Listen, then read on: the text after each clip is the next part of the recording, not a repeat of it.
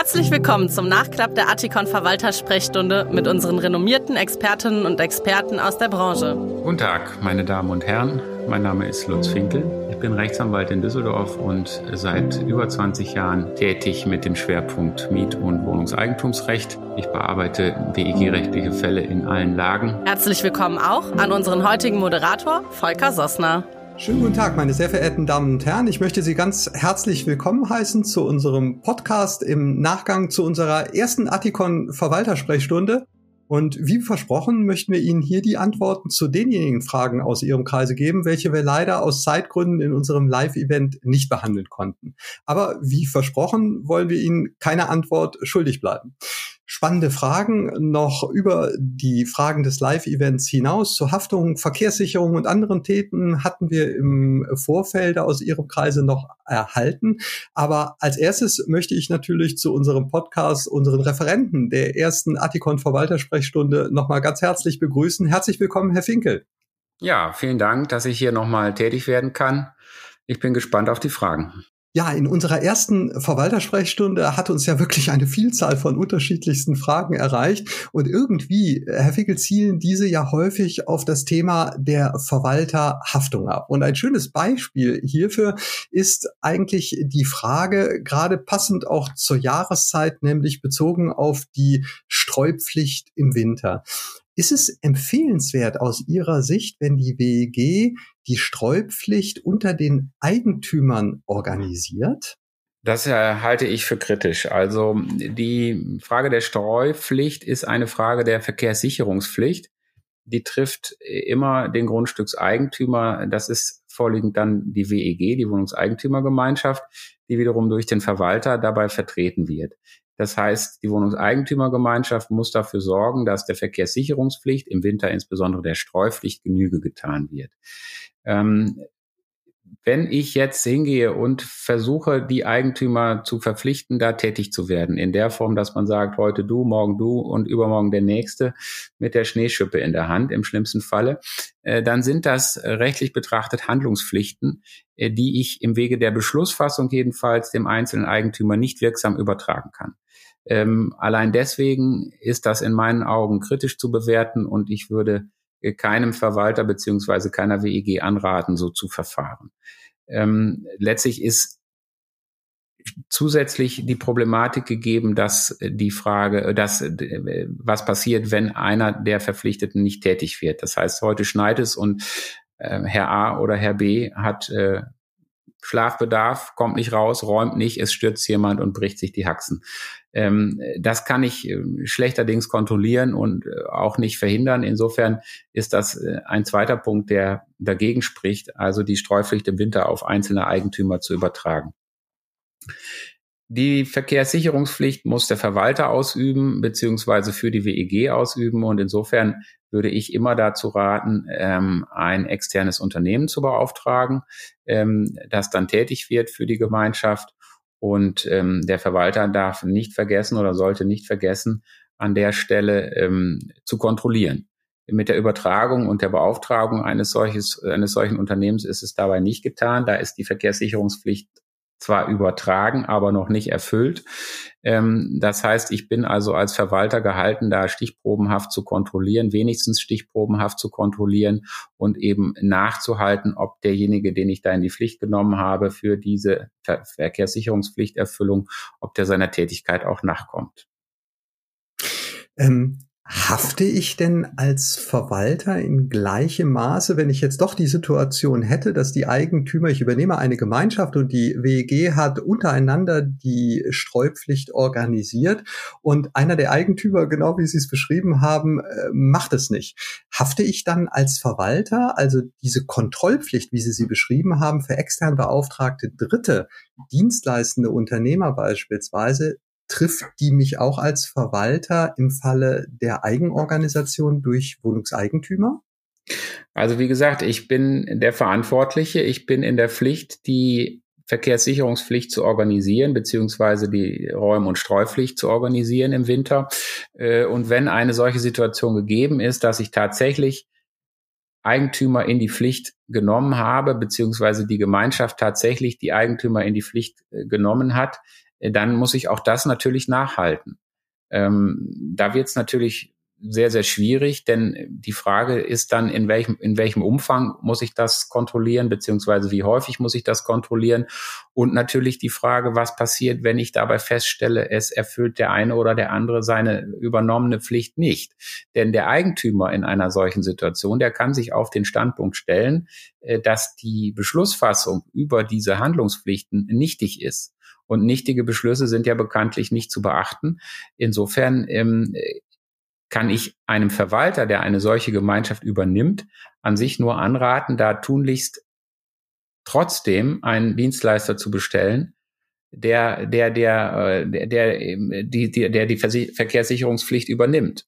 Denn wie gesagt, die Beschlussfassung ist nichtig, was die Handlungspflichten anbelangt, so dass also der Einzelne sich auch da keiner Konsequenz aussetzt, wenn er dem nicht nachkommt. In der Regel wird es schon so sein, dass die Eigentümer wenn so etwas beschlossen wird, mehr oder minder auch dahinter stehen. Aber unterstellen Sie mal, da kommt ein neuer Eigentümer hinzu, der sagt, also die Beschlussfassung ist nichtig, die akzeptiere ich nicht, die beachte ich einfach nicht. Und er schweigt darüber. Dann bin ich natürlich als Verwalter in einer misslichen Situation, weil nach dem Gesetz bin ich der, bin ich der Verantwortliche beziehungsweise der Vertreter des Verantwortlichen, das so dass es letztendlich auch auf den Verwalter zurückfallen kann, wenn er nicht dafür sorgt, dass diese Verkehrssicherungspflicht über, über, äh, erfüllt wird. Ja, vielen Dank. Also im übertragenen Sinne, um im Bild zu bleiben, der Streupflicht im Winter, ein dünnes Eis, auf welchem ich mich bewege als Verwalter, erst recht in dem Moment, wenn die Eigentümer es untereinander organisieren. Eine andere Frage, eine weitere Frage, die uns noch erreichte zu unserer Verwaltersprechstunde, ein schönes Bild, ein schönes Szenario und ich darf es Ihnen so weiterreichen, weil es beschreibt sehr, sehr schön, glaube ich, die Nöte manchmal, die Verwalterinnen oder Verwalter im Tagesgeschäft dann haben. Und die Frage lautet, wie gehe ich als Verwalterin oder Verwalter mit einem Messi unter den Wohnungseigentümern um? Wie mit offensichtlich dementen Eigentümern? Welche Fürsorge, Fürsorgemöglichkeiten oder eventuell sogar Pflichten beziehungsweise welche Ansprüche hat die Gemeinschaft oder der Verwalter in solchen ja Ausnahmesituationen, in welchen sich dann natürlich Wohnungseigentümer selbst auch befinden? Ja, die Frage ähm, habe ich bisher nicht nur einmal gestellt bekommen, die kehrt regelmäßig wieder. Und die erste Antwort ist an sich die, dass ich gar nichts machen muss, denn der Messi als Eigentümer ist einfach jemand, der sein Eigentumsrecht anders auslebt als die meisten oder als die anderen Eigentümer. Ähm, das ist so lange opportun, äh, bis er jemanden stört. Ja, nach 13 Absatz 1 Wohnungseigentümergesetz kann jeder Wohnungseigentümer mit seinem Sondereigentum nach Belieben verfahren, solange er nicht in die Rechte Dritter oder aber der Gemeinschaft insbesondere eingreift. Also insofern ist der Messi als solches ist zunächst mal kein Problem. Das Problem wird dann virulent, wenn der Messi durch sein Verhalten andere beeinträchtigt. Da haben wir dann regelmäßig die Frage von Geruchsemissionen, die Frage von Schädlingsbefall, und natürlich auch, das ist aber weniger eine rechtliche Frage als eine menschliche, die Frage, was passiert mit dem Menschen in, beziehungsweise seiner Gesundheit.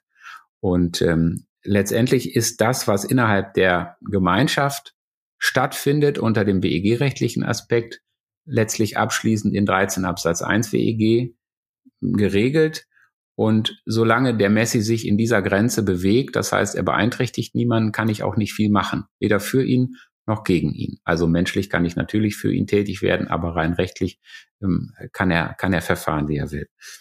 Wenn er diese Grenze überschreitet, regelmäßig ist dann immer die, also insbesondere im Außenbereich die Frage des Schädlingsbefalls. Da sind dann immer Ratten am Start oder Schaben oder weiß der Geier welcherlei Schädlingsthemen da auf, auftauchen. Also da habe ich allerlei schon zugetragen bekommen. Äh, dann ist natürlich die Grenze des Zumutbaren überschritten.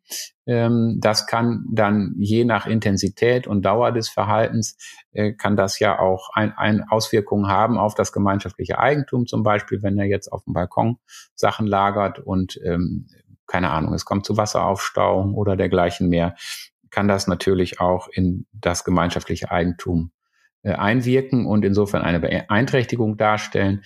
Gleiches gilt für die, für Geruchsbeeinträchtigungen zum Beispiel.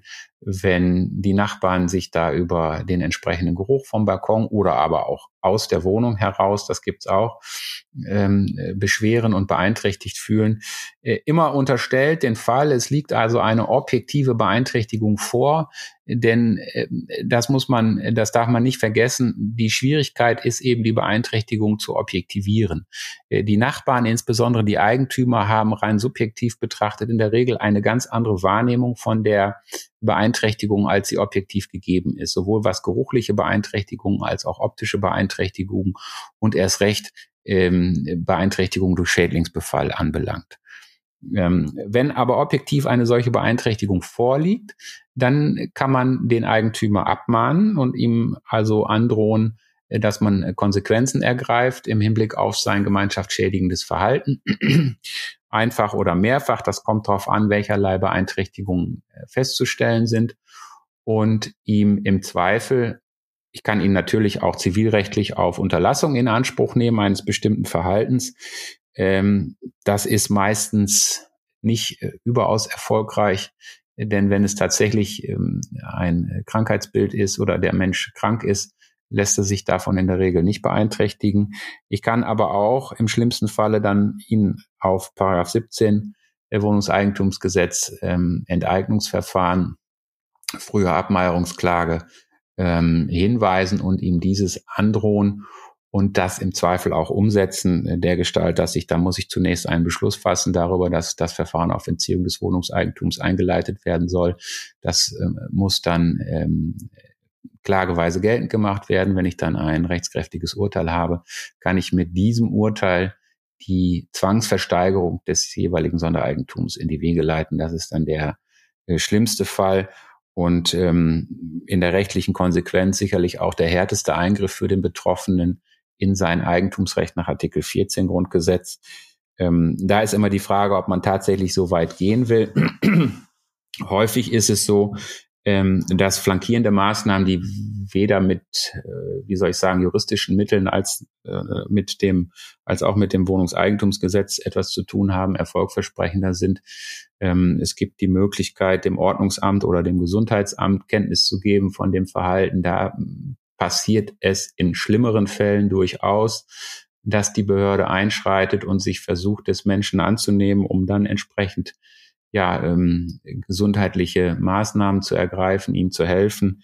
Ähm, man kann auch darüber nachdenken, in bestimmten Fällen eine Betreuung anzuregen, sozusagen früher Vormundverfahren, dass ein, ein Betreuer bestellt wird, der sich um diese Dinge äh, kümmert. Da ist allerdings eine relativ hohe Hürde im Gesetz vorgesehen. Das heißt, da muss also ein äh, gerichtlicher Gutachter auch an den Menschen rankommen und entsprechend feststellen, dass er nicht selbst entscheiden kann, beziehungsweise seine Handlungsweisen ähm, ja auf krankhaften Entscheidungen beruhen. Eine Frage passt sehr schön dazu, auch ergänzend äh, zu dem, was Sie bereits erwähnt haben, äh, von einer Teilnehmerin, die wohl arge Not hat mit einem Objekt und einem dort in dieser Wohnungseigentümergemeinschaft als Mitglied befindlichen einzelnen Wohnungseigentümer, der sich extrem querulantorisch in den letzten Jahren wohl verhalten hat, äh, wie die Teilnehmerin uns berichtete, mehrere Verwaltungen schon, wie sie es titulierte, verschlissen hatte. Kann auch querulantorisches Verhalten Grundlage für eine Entziehung des Wohnungseigentums nach 17 äh, WEG sein? Ja, also theoretisch würde ich fast sagen. Theoretisch ist das denkbar. Äh, man muss dabei berücksichtigen, das Verfahren auf Entziehung des Wohnungseigentums nach 17 WEG ist wirklich das letzte Mittel. Ähm, dort ist die Voraussetzung, die dort geregelt ist, tatbestandlich, die lautet also, Fortsetzung der Gemeinschaft darf für die Beteiligten unzumutbar sein. Das ist schon eine recht hohe Hürde, ähm, auch wenn man jetzt nochmal zurückgehend auf den Messi oder im Zusammenhang mit dem Messi-Fall genannten Paragraph 13 Absatz 1 guckt. Also es ist, es ist ein weites Feld zwischen dem, was den Eigentümern nicht gefällt, weil es einfach anders ist als die meisten, ähm, und der, ähm, und der tatsächlichen Beeinträchtigung, die eben diese Voraussetzung erfüllt und die einer Fortsetzung der Gemeinschaft die eine Fortsetzung der Gemeinschaft unzumutbar macht. Das ist schon, ähm, das ist schon eine sehr, sehr hohe Hürde und äh, der, der Querulant als solcher ist ja gesetzlich nicht definiert. Und da muss man auch eben wieder unterscheiden nach der objektivierten, nach dem objektivierten Sachverhalt und nach der subjektiven Wahrnehmung Einzelner. Wenn jetzt jemand äh, der Meinung ist, ein Querulant habe mehrere Verwalter verschlissen, ja, dann steht das in der Regel in Anführungsstrichen, weil die Verwalter sind noch am Leben, die haben einfach nur gesagt, mit dem will ich die nichts mehr zu tun haben, dieser Kunde, den äh, lasse ich einfach liegen. So, ähm, das kann verschiedene Ursachen haben. Das kann zwischenmenschliche Ursachen haben. Das hat aber ganz häufig einzig und allein die Ursache, dass dieser Mensch, der als Querulant bezeichnet wird, der Eigentümer, der als Querulant bezeichnet wird, schlicht seine Eigentumsrechte wahrnimmt, indem er beispielsweise wiederholt Anfechtungsklagen erhebt. Das ist kein querulatorisches Verhalten, wenn ich meine Rechte ausübe. Und insofern muss man da schon bei dem Verhalten des Einzelnen, was sozusagen dazu führen soll, auch wie beim Messi letzten Endes, muss man sehr genau hinsehen, ob das objektiv ein gemeinschaftsschädigendes Verhalten ist. Ob das objektiv gesehen die Fortsetzung der Gemeinschaft unzumutbar macht. Auch das ist in den seltensten Fällen tatsächlich so. In 99,9 Prozent der Fälle, die mir in dem Kontext vorgelegt worden sind, war es letzten Endes so, äh, dass es einen Eigentümer gab, der wiederholt Anfechtungsklagen geführt hat, was im Ergebnis dazu führte, dass einer ein Verwalter nach dem anderen gesagt hat, diese Gemeinschaft will ich nicht mehr. Da ist in dem Sinne kein Pflichtverstoß enthalten. Der nimmt seine Rechte wahr und das kann ihm keiner verbieten und das kann auch keine Konsequenz haben. Wenn eine objektive Beeinträchtigung vorliegt, dann gilt auch da wieder Abmahnung, Beschlussfassung, Klage auf Entzug des Sondereigentums und dann Zwangsversteigerung nach dem Zwangsversteigerungsgesetz ähm, dauert in der Regel drei bis fünf Jahre. Ich denke, in dem Verfahrensweg von Ihnen ganz herzlichen Dank, Herr Finkel, ist schon festgeschrieben oder vorbestimmt, dass das nur mit anwaltlicher Begleitung geht. Und ich glaube, eine Begleitung durch Sie oder einen Ihrer Kolleginnen oder Kollegen hilft dann der Gemeinschaft und den einzelnen Eigentümern sehr gut bei der von Ihnen angemahnten Objektivierung ja. der Störung durch den Eigentümer. Also das, das ist ja. Mhm, das ist ein ganz das ist ein ganz entscheidender Punkt. Das möchte ich einfach auch noch mal ganz deutlich hervorheben. Ähm, man muss wirklich sich lossagen von der persönlichen Wahrnehmung. Und der mit, oder bei mir ist es so, derjenige, der, mit dem ich als erstes spreche, ist entweder der Verwalter oder ein Beirat. Äh, in der Regel, ich hatte auch schon einzelne Eigentümer hier sitzen und die sind alle einfach nicht objektiv die sind nicht objektiv, die haben alle eine subjektive Beteiligung und demzufolge auch eine subjektive Wahrnehmung von solchen Sachverhalten. Ja, ich denke, das ist sicherlich eine Einschätzung, die äh, ausnahmslos alle Zuhörerinnen und Zuhörer Ihnen, bei der Ihnen die Zuhörerinnen und Zuhörer beipflichten werden. Kommen wir vielleicht zu einer anderen Frage. Herr Finkel, äh, ganz spannend aus einem ganz anderen Bereich, dem Bereich der Mietverwaltung. Und die Teilnehmerin in diesem Falle fragt, wie ist die rechtliche Lage bei der Auszahlung einer Mietkaution, wenn der Mieter verstorben ist? Hat der Eigentümer von der rechtlichen Seite aus das Recht, die Mietkaution bis zur letzten Nebenkostenabrechnung einzubehalten und erfolgt die Auszahlung erst nach Begleichung aller Kosten, wie zum Beispiel Nachzahlung aus Betriebskostenabrechnung, verursachte Reparaturkosten etc.? Ja, also man muss zunächst mal etwas differenzieren. Da wird etwas vermischt in der Fragestellung. Grundsätzlich ist es so, wenn ein Mieter stirbt, dann hat er einen Erben äh, und der wiederum ist ähm, Rechtsnachfolger des Mieters. Ja, 1922 PGB sieht die sogenannte Universalsukzession vor und der Erbe des Mieters tritt in alle Rechte und Pflichten des Mieters ein. Im Mietrecht gibt es dann bestimmte Konstellationen, die für diesen Fall wechselseitige Kündigungsrechte ähm, einräumen und da muss man dann zunächst mal abwarten, ob eine Kündigung erklärt wird. Wenn keine Kündigung erklärt wird, dann läuft das Mietverhältnis mit dem Erben weiter. Und insofern ist es dann auch Pflicht des Erben, die Betriebskostenabrechnung zu begleichen, wenn die Nachforderungen beinhalten, die Miete zu zahlen und die Mietsache schlussendlich auch in einem vertragsgerechten Zustand zurückzugeben. Und erst die Beendigung des Mietverhältnisses beziehungsweise mit der Rückgabe der Mietsache wird überhaupt die, äh, die, die Kautionsrückzahlungsforderung fällig. Ja, sie wird dann fällig, wenn der Vermieter geprüft hat, was habe ich noch für Ansprüche, äh, habe ich noch Ansprüche, steht noch was aus, wie beispielsweise eine Betriebskostenabrechnung, ähm, äh, dann muss er zurückzahlen. Wenn er zu dem Ergebnis kommt, es sind noch positiv Ansprüche im Raum oder es besteht noch Abrechnungsanspruch, beispielsweise die letzte ähm, Betriebskostenabrechnung äh, ist noch gar nicht erstellt, kann noch gar nicht erstellt werden, weil das Mietverhältnis unterjährig endet, dann darf er zumindest einen Teil der Betriebskosten, äh, der, der, der ähm, Mietkaution auch einbehalten, bis er soweit ist. Der Vermieter ist gehalten, über Forderungen und die Betriebskosten äh, und die Mietkaution abzurechnen, sobald ihm dies möglich ist. Die Rechtsprechung geht hierbei davon aus, dass das in der Regel nach sechs Monaten der Fall sein dürfte. Ja, das heißt also, wenn die Mietsache zurückgegeben wird plus sechs Monate, dann sollte der Vermieter soweit sein, zu entscheiden, was mache ich mit der Mietkaution, beziehungsweise gibt es Forderungen, die noch offen sind. Ähm, bei einer Barkaution ist auch denkbar, wenn ansonsten alles in Ordnung ist und die letzte Betriebskostenabrechnung noch aussteht, ähm, dass man einen angemessenen Teil der Kaution einbehält. Das Recht besteht allemal solange bis die äh, Betriebskostenabrechnung erstellt ist. Ich denke, ein guter Fahrplan und wir nehmen mit, dass der Tod des Mieters nicht unbedingt direkt unmittelbar Einfluss hat, zumindest nicht auf die Aspekte des Mietverhältnisses, was die Rückzahlungsverpflichtungen der Mietkaution angeht, sondern es bleibt bestehen die gegenseitige Erfüllung ja. des Vertrages, nur halt dann mit den Erben. Ja, ein genau. Thema, was viele Verwalterinnen und Verwalter, das weiß ich aus verschiedenen Gesprächen, gerade zum Ende vergangenen Jahres noch beschäftigt hat. Das ist die Weiterbildungsverpflichtung unter oder welchen Verwaltungen unterliegen. Und der ein oder andere mag sich im vergangenen Jahr, im letzten Quartal gefragt haben, ob er denn alle Punkte und alle Zeiten und Stunden zusammen hatte. Und darauf zielt ein wenig jetzt die Frage des Teilnehmers ab, äh, die da lautet, wie muss ich als Verwaltung eigentlich Rechenschaft über die Weiterbildung ablegen? Anträge, Prüfung der IHK oder anderen Organen oder auf Wunsch auch gegenüber einzelnen Eigentümer. Ganz konkret ist es wohl so, dass der Verwalter sich eines Ansinnens eines Eigentümers ausgesetzt sieht, welcher die Vorlage aller Unterlagen der erfolgten und absolvierten Weiterbildungsmaßnahmen ähm, forderte und er eigentlich, so entnehme ich seiner Frage, diese nicht in der gleichen Form, nämlich dem gewünschten Umfang, zur Verfügung stellen möchte. Wer darf denn diese Nachweise anfordern und einsehen, Herr Finke? Ja, also zunächst mal ist es so, dass man trennen muss zwischen der Zertifizierung als solcher und, der, und dem Nachweis der Fortbildungspflicht. Äh, die Zertifizierung als sogenannter zertifizierter Verwalter ähm, ist durch eine Prüfung vor der IHK äh, zu erlangen. Äh, und da gibt es eine Verordnung, die heißt Verordnung über die Prüfung zum zertifizierten Verwalter nach WEG vom 2.12.2021.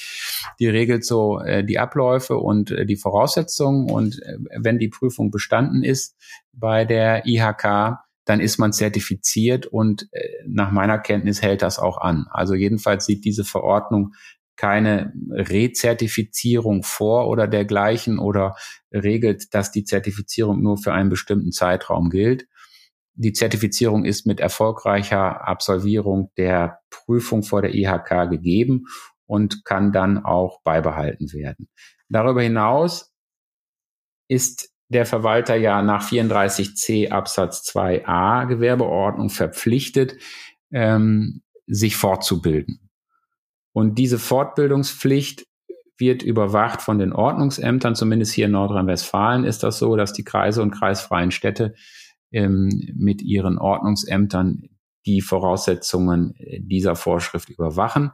Das funktioniert so, dass der Verwalter im Einzelnen angesprochen werden kann, angeschrieben werden kann und gebeten wird, seine Fortbildungsnachweise äh, zu übermitteln. Das heißt, der Verwalter absolviert seine Fortbildung ähm, sammelt die entsprechenden Bestätigungen und äh, legt sie nur dann vor, wenn er danach gefragt wird, ganz platt gesagt.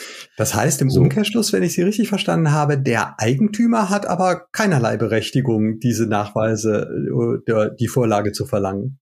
Richtig. Der Eigentümer ist letztendlich äh, ohne Anspruch, also jedenfalls ohne unmittelbaren Anspruch auf Vorlage dieser Unterlagen. Ähm, trotzdem kann das, kann das empfehlenswert sein, die Unterlagen dem Eigentümer vorzulegen, denn ab einer bestimmten Größe, neuen äh, Sondereigentumseinheiten, ist es ja, besteht ja ein Anspruch auf Bestellung eines zertifizierten Verwalters. Wenn nun also der Verwalter, der bestellt worden ist, mit dem Vorwurf konfrontiert wird, du bist kein zertifizierter Verwalter, dann muss er ja damit rechnen, dass der Eigentümer, der ihm das vorwirft, beziehungsweise der das behauptet, eine entsprechende Anfechtungsklage erheben wird und in dem Sinne Kosten verursachen wird. Und insofern meine ich, ist es schon opportun, wenn man dem Verwalter, von dem Verwalter dann, also jetzt aus Sicht insbesondere der anderen Eigentümer, ähm, wenn man dem dann äh, aufgibt, doch die Unterlagen außergerichtlich vorzulegen. Denn wenn er tatsächlich zertifiziert ist, dann kann er das, kann er das ja nachweisen und kann durch Vorlage dieser Unterlagen auch einen Prozess, der letztendlich an allen hängen bleibt, kostenmäßig, kostenmäßig ähm, äh, vermieden werden kann. Das kommt ein bisschen auf die Einzelsituation an. Einen, wie gesagt, normierten Anspruch auf Vorlage dieser Un Unterlagen unmittelbar gegenüber dem Eigentümer, den gibt es nicht. Aber ich würde trotzdem dazu raten, die Unterlagen vorzulegen, wenn auf diese Art und Weise ein Prozess vermieden werden kann. Wenn sie nicht zertifiziert sind, dann können sie natürlich auch nichts vorlegen. Dann wird es zu dem Prozess kommen und dann werden sie abberufen als nicht zertifizierter Verwalter. Wenn ich dann abberufen werde, auch das war eine Frage, die an uns, an Sie adressiert war zu unserer Live-Veranstaltung. Wenn ich dann, weil ich vielleicht noch nicht zertifiziert bin, gleichwohl ordnungsgemäß bestellter Verwalter einer WEG bin, fristlos abberufen werde, steht mir denn dann noch die Verwaltervergütung zu? Also die Verwaltervergütung ähm, nach dem Verwaltervertrag nicht zwingend. Das kommt darauf an, was da vereinbart ist. Ähm, Im Endeffekt kommt es darauf an, ob ich als Verwalter tätig geworden bin. Die Rechtsprechung hat im Hinblick auf äh, nicht bestellte Verwalter, sei es, dass die Bestellung ausgelaufen äh, laufen ist oder dass die Bestellung nachträglich aufgehoben wurde, äh, ein, ein Institut entwickelt, das äh, wird als sogenannter de facto Verwalter bezeichnet. Der de facto Verwalter, der wird ortsüblich und angemessen zu vergüten sein, wenn er die Aufgaben des WEG-Verwalters übernommen hat. Also wesentliche Aufgaben des WEG-Verwalters hierbei sind die Erstellung der Jahresabrechnung des Wirtschaftsplans und die Durchführung einer WEG-Versammlung wenigstens einmal jährlich. Ähm, ich hatte in der, in, in meiner Praxis verschiedentlich diese Fälle, wo es dann ähm, entweder die, einmal war die, die Anfangsbestellung in der Teilungserklärung unwirksam und der, der Mensch hat verwaltet und sich auch darauf berufen und im Nachhinein wurde festgestellt, die ist unwirksam. Einmal ist der, ist die, ist der Bestellungsbeschluss nach zweieinhalb Jahren aufgehoben worden und in der Zwischenzeit hatte der Verwalter äh, das Amt erfüllt. Äh, da hat, die, hat, das, äh, hat das Gericht darauf abgehoben, ob diese drei Punkte im Wesentlichen erfüllt worden sind. Äh, ein, einmal war das äh, betreffend das Jahr 20, wo keine Versammlung stattgefunden hat. Da hat das Gericht dann die, die ortsübliche Verwaltervergütung um 30 Prozent, also ein Drittel, gekürzt. Also grundsätzlich besteht ein Vergütungsanspruch allerdings dann nicht aus, ähm, aus Vertrag, sondern äh, in angemessener, in angemessener Höhe ähm, aus dem Gesetz.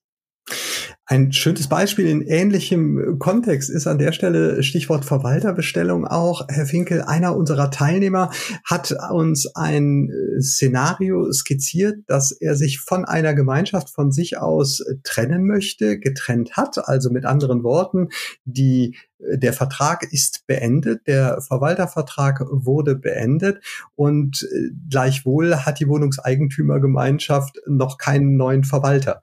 Ich denke, ein nicht so seltenes Szenario und nun hat äh, vor dem Hintergrund einer langjährigen Verbundenheit der Beirat den Verwalter gebeten, obwohl sein Vertrag erloschen ist, die Bestellung abgelaufen ist, dennoch zur Versammlung einzuladen. Sollte er dem folgen, diesem Wunsch des Beirates? Also das ist in, insofern schwierig, jetzt ohne Nachfrage an den Sachverhalt zu beantworten, weil dem Grunde nach ähm, ist schon die Niederlegung des Amtes als WEG-Verwalter schwierig. Das wird völlig überschätzt von den meisten Verwaltern.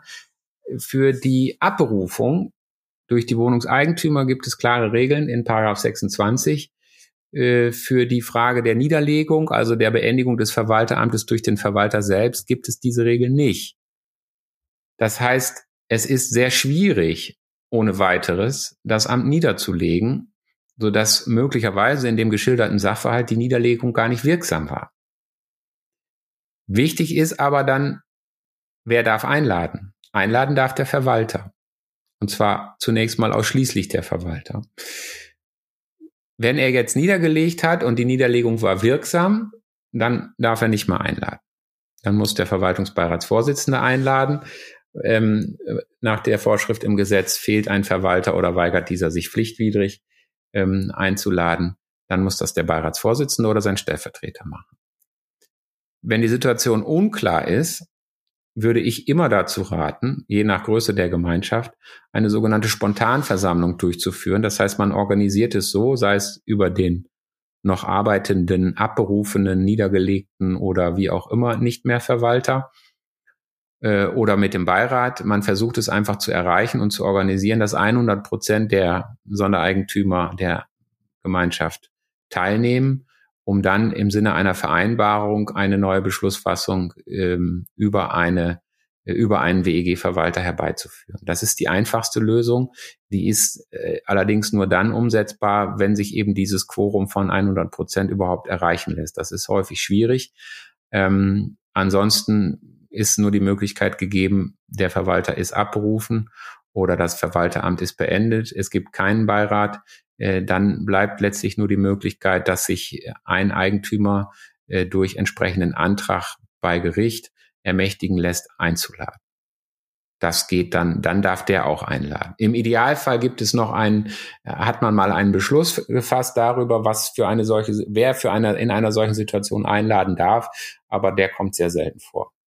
Passend zu diesem Szenario, was Sie beschrieben haben, ist auch eine Situation, welche auch noch als Frage an uns herangetragen wurde. Das ist nämlich die Situation, wenn ein Verwalter ordnungsgemäß gewählt, bestellt wurde zum WEG-Verwalter dieses Objektes. Es sind wohl verschiedene Beschlüsse gefasst worden, die es nunmehr umzusetzen gilt. Und jetzt wird aber der Beschluss über die Bestellung des Verwalters angefochten. Wie ist dann die Rechtswirksamkeit des Handelns des Verwalters oder gar ein mögliches Haftungsfeld? Darf er handeln?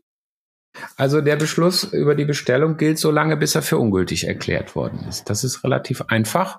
Wenn es also eine positive, einen positiven Bestellungsbeschluss gibt und der Verwalter ins Amt gehoben wurde durch diesen Beschluss, äh, dann gilt dieser Beschluss so lange und der Verwalter ist nicht, darf sich nicht nur so fühlen, sondern ist tatsächlich Verwalter im Sinne des, äh, im Sinne des Wohnungseigentumsgesetzes, ähm, bis das, bis das Gericht feststellt, der Beschluss ist ungültig. Dann endet die Verwalterbestellung eine eindeutige Positionierung. Ja, meine sehr verehrten Damen und Herren, liebe Zuhörerinnen und Zuhörer, das waren die Fragen, welche wir leider in unserem Live-Event äh, der ersten Artikon Verwaltersprechstunde nicht geschafft hatten. Ich möchte mich an der Stelle ganz, ganz herzlich bei unserem Referenten Herrn Finkel bedanken, der nicht nur live uns zur Verfügung stand mit Ton und Bild, sondern auch noch hier in diesem Format des Podcasts für die Nachbearbeitung der nicht dort behandelten, nicht dort live behandelten behandelten Fragen. Herzlichen Dank, lieber Herr Finkel. Es hat ja, viel gern. Spaß gemacht. Meine sehr verehrten Damen und Herren, ich würde mich sehr freuen. Wir würden uns sehr freuen, Sie auch auf unserer oder zu unserer nächsten Atikon Verwaltersprechstunde. Diese findet statt am 14. Februar. Begrüßen zu dürfen eine Kollegin von Herrn Finkel, Frau Rechtsanwältin Voss, wird uns dort, wird Ihnen dort zur Verfügung stehen.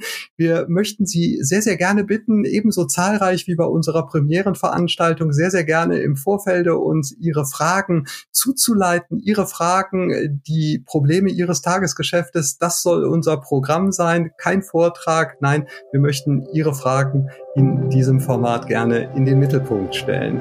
Bis dahin wünschen wir Ihnen eine gute Zeit, meine Damen und Herren. Nochmal herzlichen Dank an unseren heutigen Referenten. Bis bald, auf Wiederhören.